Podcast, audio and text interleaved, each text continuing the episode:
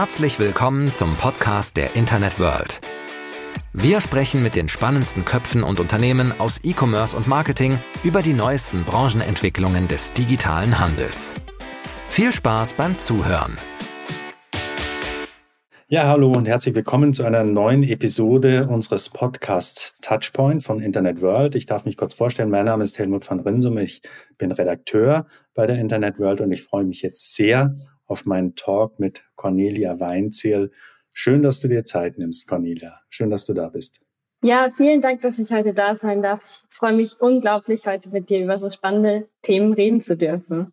Cornelia, du bist Gründerin. Du hast schon während deiner Uni-Zeit die App Melon gegründet, die Melon Community und jetzt kürzlich auch Solos in London. Da geht es um Security im Web 3.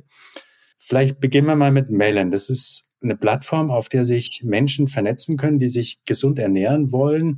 Also konkretes Beispiel, vegane Hobbyköchin verkauft ihre Speisen zu kleinen Preisen, zu Selbstkostenpreisen quasi an Mitglieder der Community. Die kommen dann vorbei, können die sich abholen.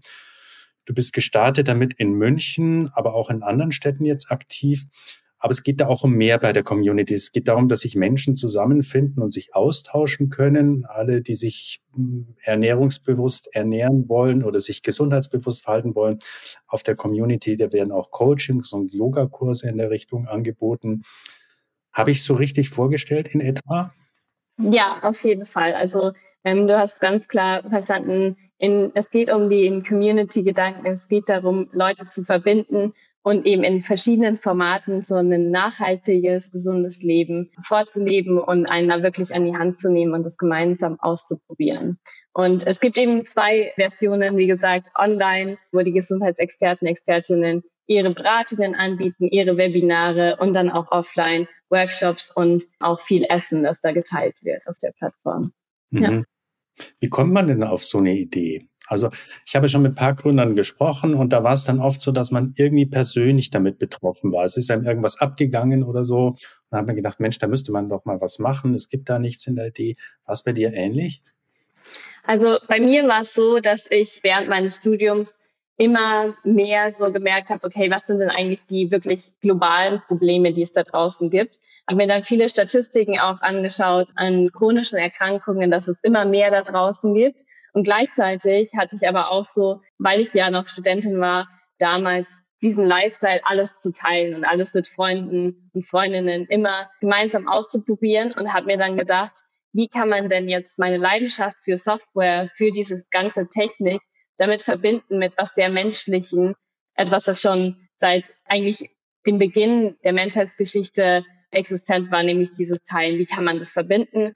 Und das habe ich dann in der Plattform vereinen können. Ja. Und so bin ich dazu gekommen. Ja. Du hast gerade anklingen lassen, für deine Fable für Software, was studierst du denn oder was hast du studiert?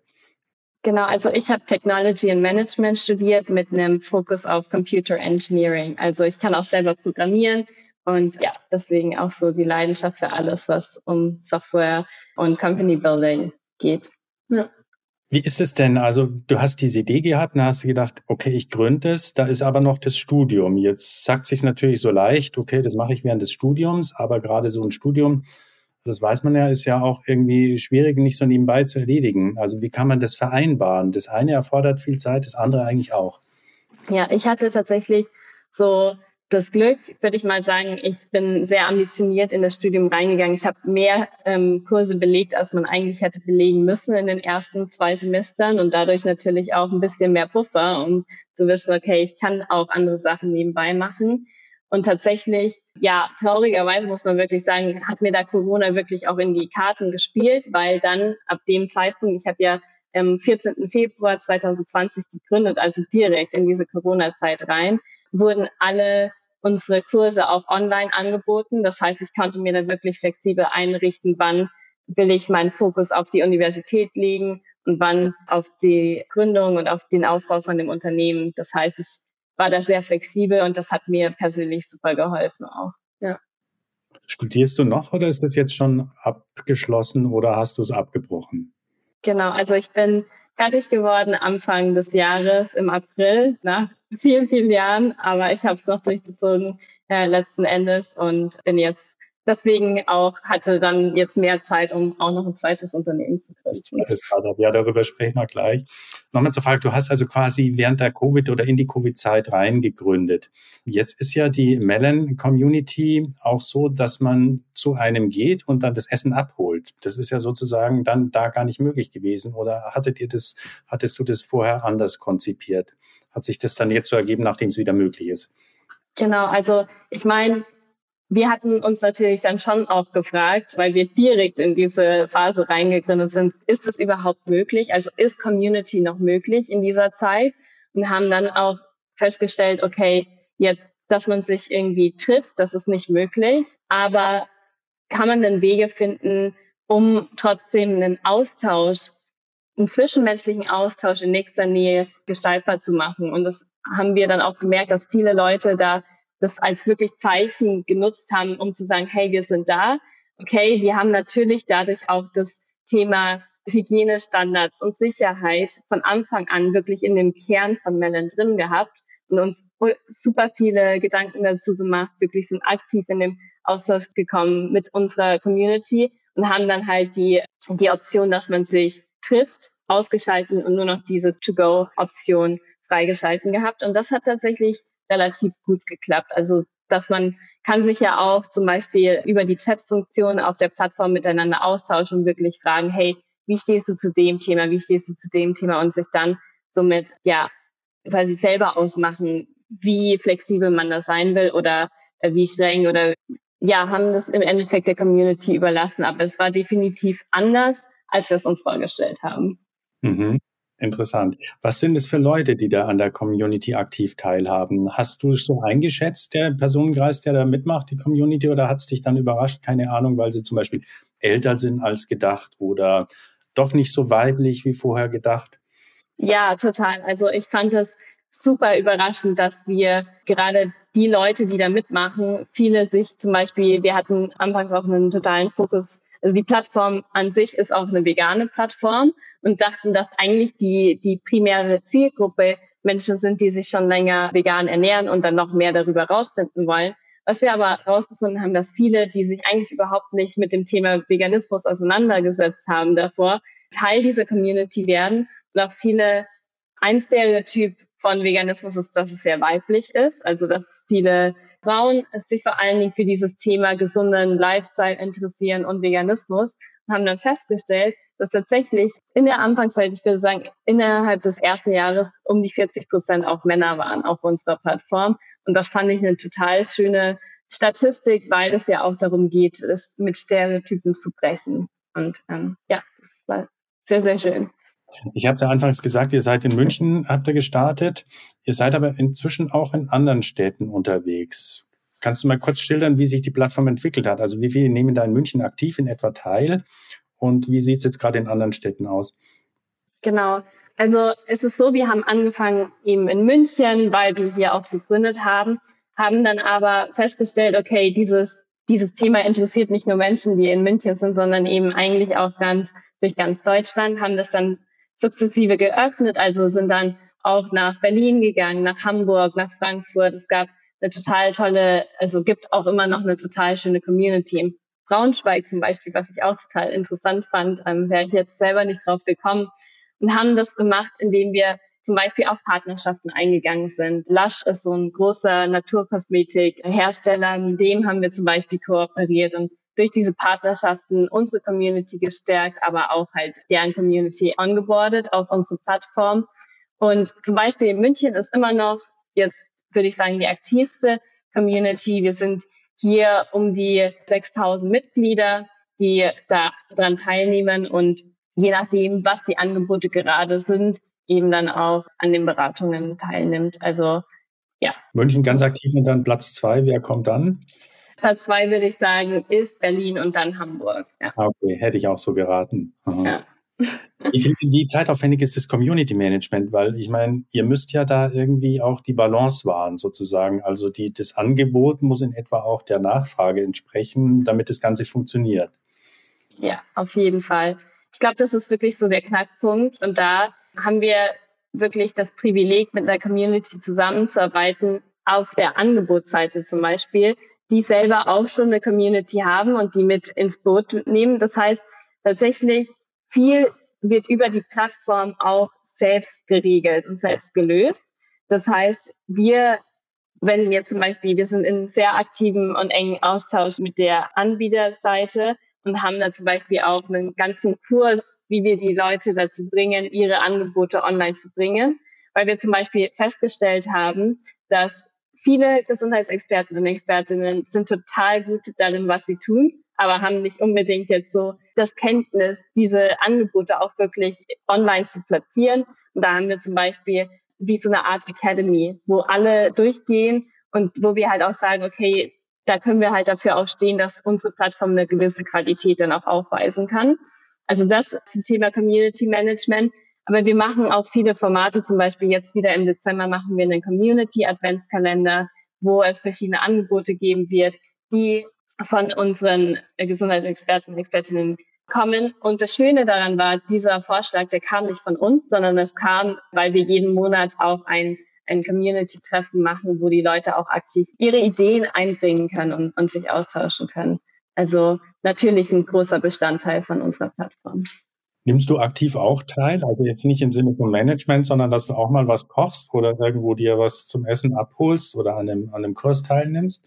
Ja, auf jeden Fall. Also gerade diese Woche zum Beispiel wieder am Montag war ich bei der Ruth, ist ein Melon Host. Die wohnt nur zwei Straßen von mir entfernt und hat jetzt auch schon um die 90 Fünf-Sterne-Bewertungen. Und ja, es ist einfach herrlich. Wir haben das mit den, mit Freunden auch wie, und Freundinnen wieder geteilt, das Essen. Und das hat halt dann so auch so einen Domino-Effekt, den man auf ersten Blick vielleicht auch gar nicht so erkennen kann. Ja. Mhm.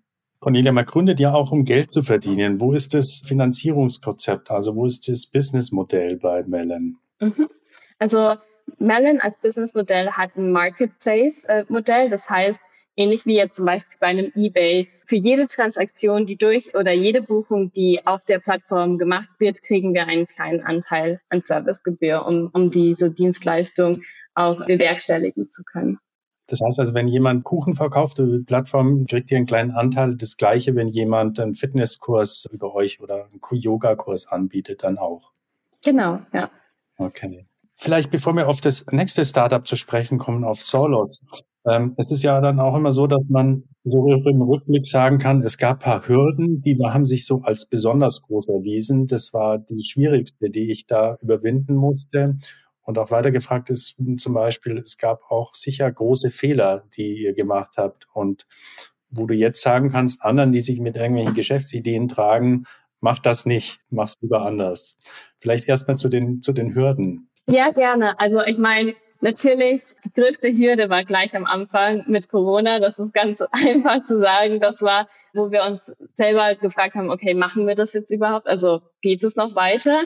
und können wir das machen. Und ich würde da sagen, wirklich sehr, sehr flexibel bleiben und auch immer wieder, ich, ich kann es nicht oft genug sagen, mit den Kunden und Kundinnen und mit der Community immer im Austausch bleiben. Ich glaube, das ist auch eine der Sachen an, an Fehlern, wo ich nachträglich sagen würde, manche Features, die wir implementiert haben und dann auch wieder geändert haben, hätten wir definitiv auch anders machen können, indem wir noch mehr Feedback von der Community eingeholt hätten. Und das ist einfach so wichtig, da in dem Austausch zu bleiben. Und das kann ich nur allen ans Herz legen. Gerade jetzt, wo ich auch das zweite Unternehmen gründe.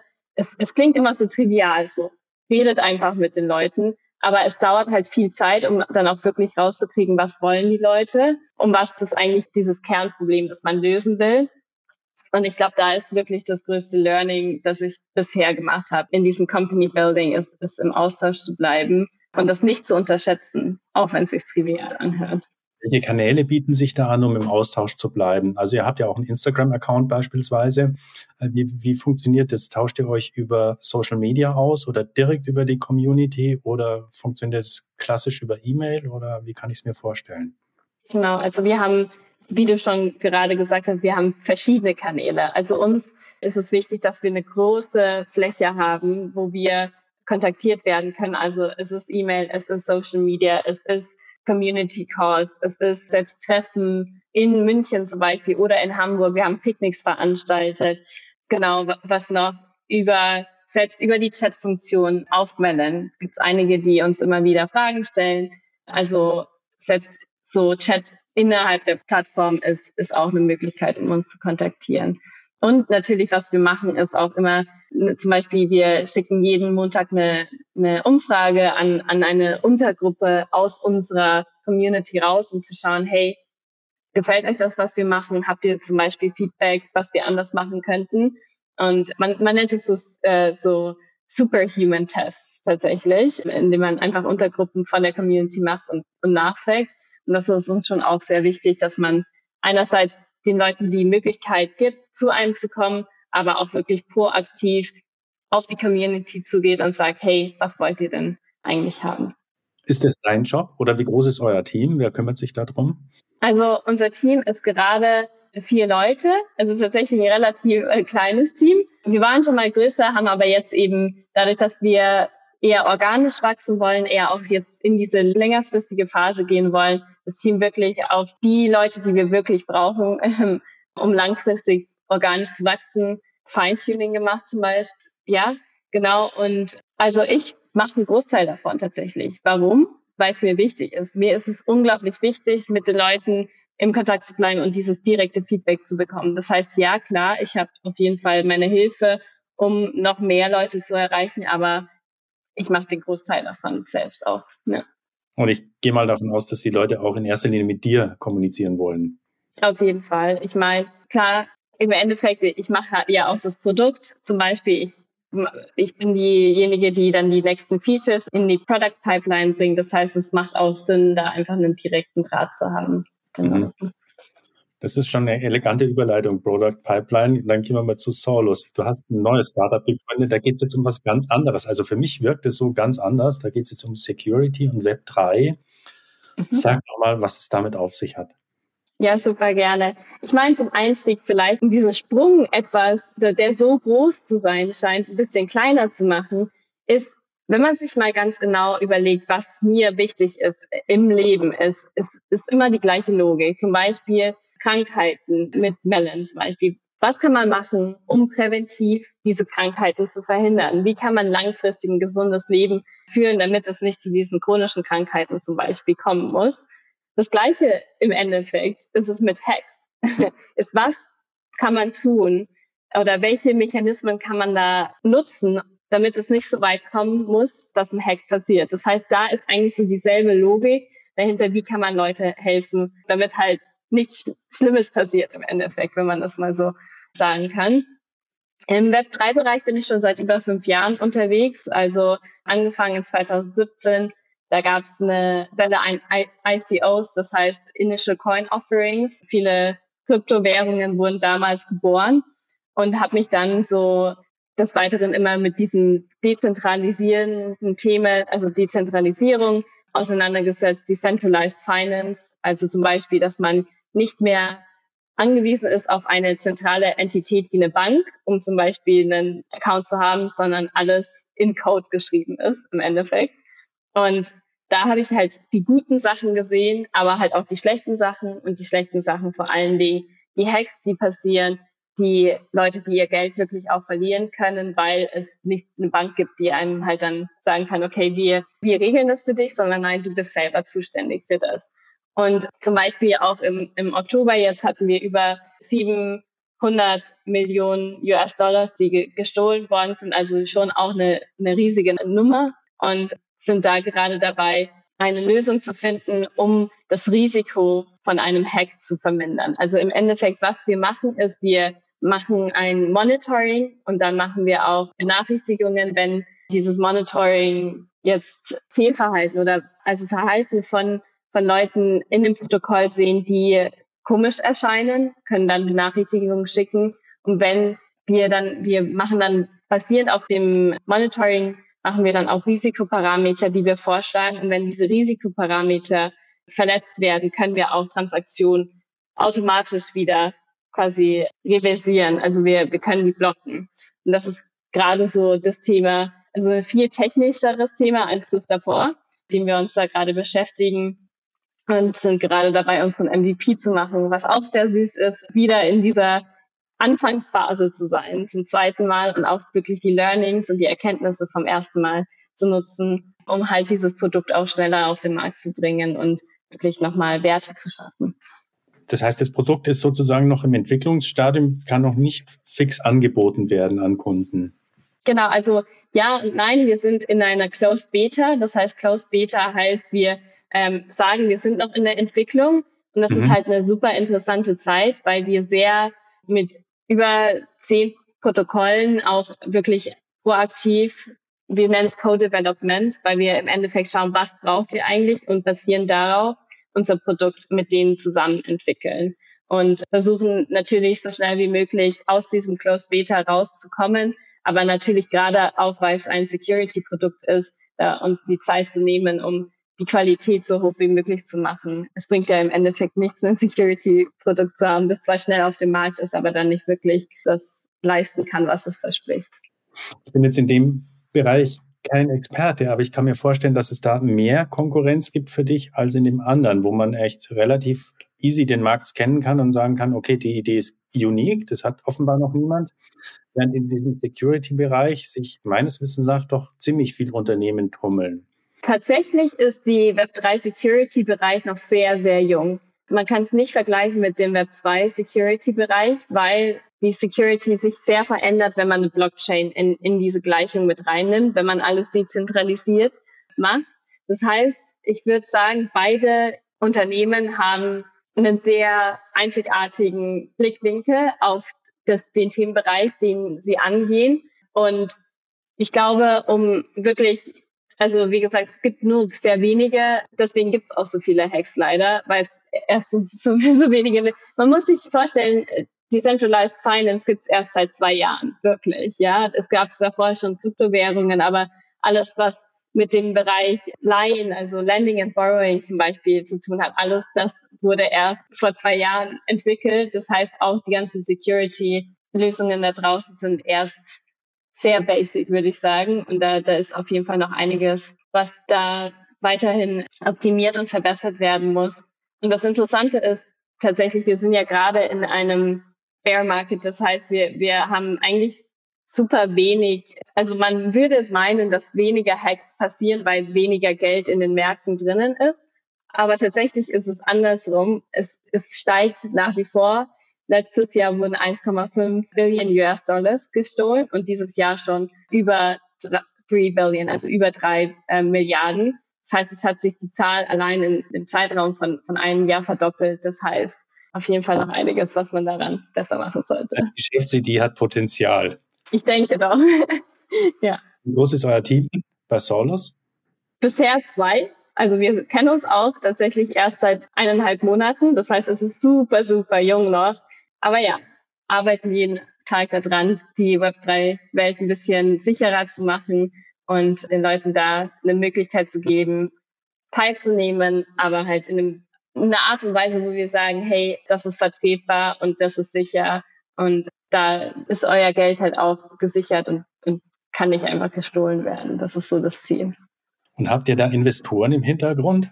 Ja, tatsächlich sind wir gerade in einem Accelerator-Programm in London. Also das heißt Entrepreneur First. Das gibt es auch in Berlin zum Beispiel, aber die haben sich jetzt eben auch auf Web3 spezialisiert in London. Deswegen bin ich auch da tatsächlich. Und genau, also das ist in jedem Accelerator-Programm hast du quasi so drei Monate und nach drei Monaten wird geschaut, okay, wollen wir ein Funding machen oder eben nicht. Und ja, genau, in, in diesem Stadium sind wir dann und schauen aber dann auch, dass wir in circa so vier Monaten wollen wir dann auch unsere Seed-Runde machen, weil wir jetzt unsere Pre-Seed-Runde auch vorverlegen äh, werden. Also normalerweise sind es drei Monate, man kann es aber auch abkürzen. Wir kürzen es jetzt, okay. jetzt ab. Ja. Cornelia, wie sieht dein Arbeitsalltag aus? Also wie kann ich mir das vorstellen? Wenn du am Morgen loslegst, checkst du erstmal deine privaten Social Media Accounts ganz normal oder und dann kommt Mellen oder wie, wie kann ich mir das vorstellen? Also wie, wie sieht der Arbeitstag aus? Ja, das ist eine schöne Frage, weil als Gründerin kein Tag sieht aus wie der andere, aber tatsächlich von so privaten Social Media, ich habe tatsächlich nicht mehr wirklich welche. Ich bin zwar noch auf LinkedIn unterwegs, aber alles andere, dafür bleibt nicht wirklich Zeit. Das heißt, normalerweise fange ich an und schaue halt mir an, welche E-Mails sind gerade reingekommen, priorisiere meine Aufgaben für den Tag und diese, diese Aufgaben können sein, dass ich mit neuen Kunden ins Gespräch komme, aber es kann auch sein, dass ich mit Investoren, Investorinnen spreche oder zum Beispiel auch mit Leu neuen Leuten für unser Team ins Gespräch komme. Aber ich würde sagen, so von dem, gerade wie es aussieht, ist die, die größte Zeit tatsächlich mit Sellers aufgebraucht und dann vor allen Dingen abends und am Wochenende dann Melon noch dazu. Ja. Vielleicht zum Schluss noch, was für weitere Pläne bestehen. Also Celis nimmt dich natürlich gerade momentan stark in Anspruch, aber wenn wir jetzt mal umschwenken auf Melon nochmal, ja. ähm, da habe ich mich so gefragt, Event wäre vielleicht noch ein Bereich, den man ausbauen könnte, Internationalisierung. Ich meine, so ein Konzept trägt ja auch, nicht wie andere Konzepte, keine Ahnung, Couchsurfing oder sonst was, die funktionieren auch international bestens. Gib uns da noch mal einen kurzen Einblick. Super gerne. Also für die, fürs nächste Jahr wollen wir auf jeden Fall erst noch die deutsche Community weiter stärken, weil es da noch einiges äh, gibt an Leuten, die wir onboarden können. Aber auf jeden Fall Internationalisierung, super spannendes Thema. Und da werde ich natürlich die Erfahrungen, die ich jetzt in dem ja, UK-Bereich sammle, dafür auch nutzen. Denn gerade zum Beispiel London ist eine super interessante Stadt für uns, ein super internationales Publikum. Viele Leute, die sich da für einen gesunden Lebensstil interessieren und sich auch wirklich aktiv mit anderen Leuten verbinden wollen, weil es so international ist. Also auf jeden Fall eine Expansion klingt gut. Schauen wir mal, wann, wann die kommen wird. Es, es gibt keinen genauen Plan, aber vor allen Dingen jetzt erst noch in Deutschland weiter ausbauen vor allen Dingen in Berlin und in Hamburg auch noch mehr, ja, noch mehr Angebote schaffen und da die Community noch weiter zusammenbringen, würde ich sagen. Und der Bereich Event? Events haben wir letztes Jahr super viele gemacht. Tatsächlich eher weniger dieses Jahr, aber wird auf jeden Fall auch noch, noch mehr kommen. Also gerade wenn man, wenn es da wieder in Partnerschaften zum Beispiel mit Lush geht, können wir uns da auf jeden Fall einiges vorstellen. Aber noch nichts Konkretes. Also wir sind gerade noch dabei, das alles rauszufinden für nächstes Jahr. Alles klar. Cornelia, herzlichen Dank, dass du dir die Zeit genommen hast. Dem entnehme ich, du sitzt gerade in London. Ich wünsche dir da weiterhin viel Erfolg mit dem neuen Projekt, mit Solus und auch mit Melon und bin mir auch sicher, irgendwann kommt dann wahrscheinlich dann die dritte Geschäftsidee und spätestens dann sollten wir wieder einen Podcast aufnehmen. Vielen Dank für deine Zeit und weiterhin viel Erfolg. Danke dir. Vielen, vielen Dank auch, dass ich da sein durfte, dass ich meine äh, Geschichte mit euch allen teilen durfte und es hat mich sehr, sehr gefreut und klar, lass uns gerne in Kontakt bleiben. Sehr gerne. Und das war's für heute mit dem Podcast der Internet World. Wir sagen Danke fürs Zuhören, bleibt uns treu und bis bald zur nächsten Folge.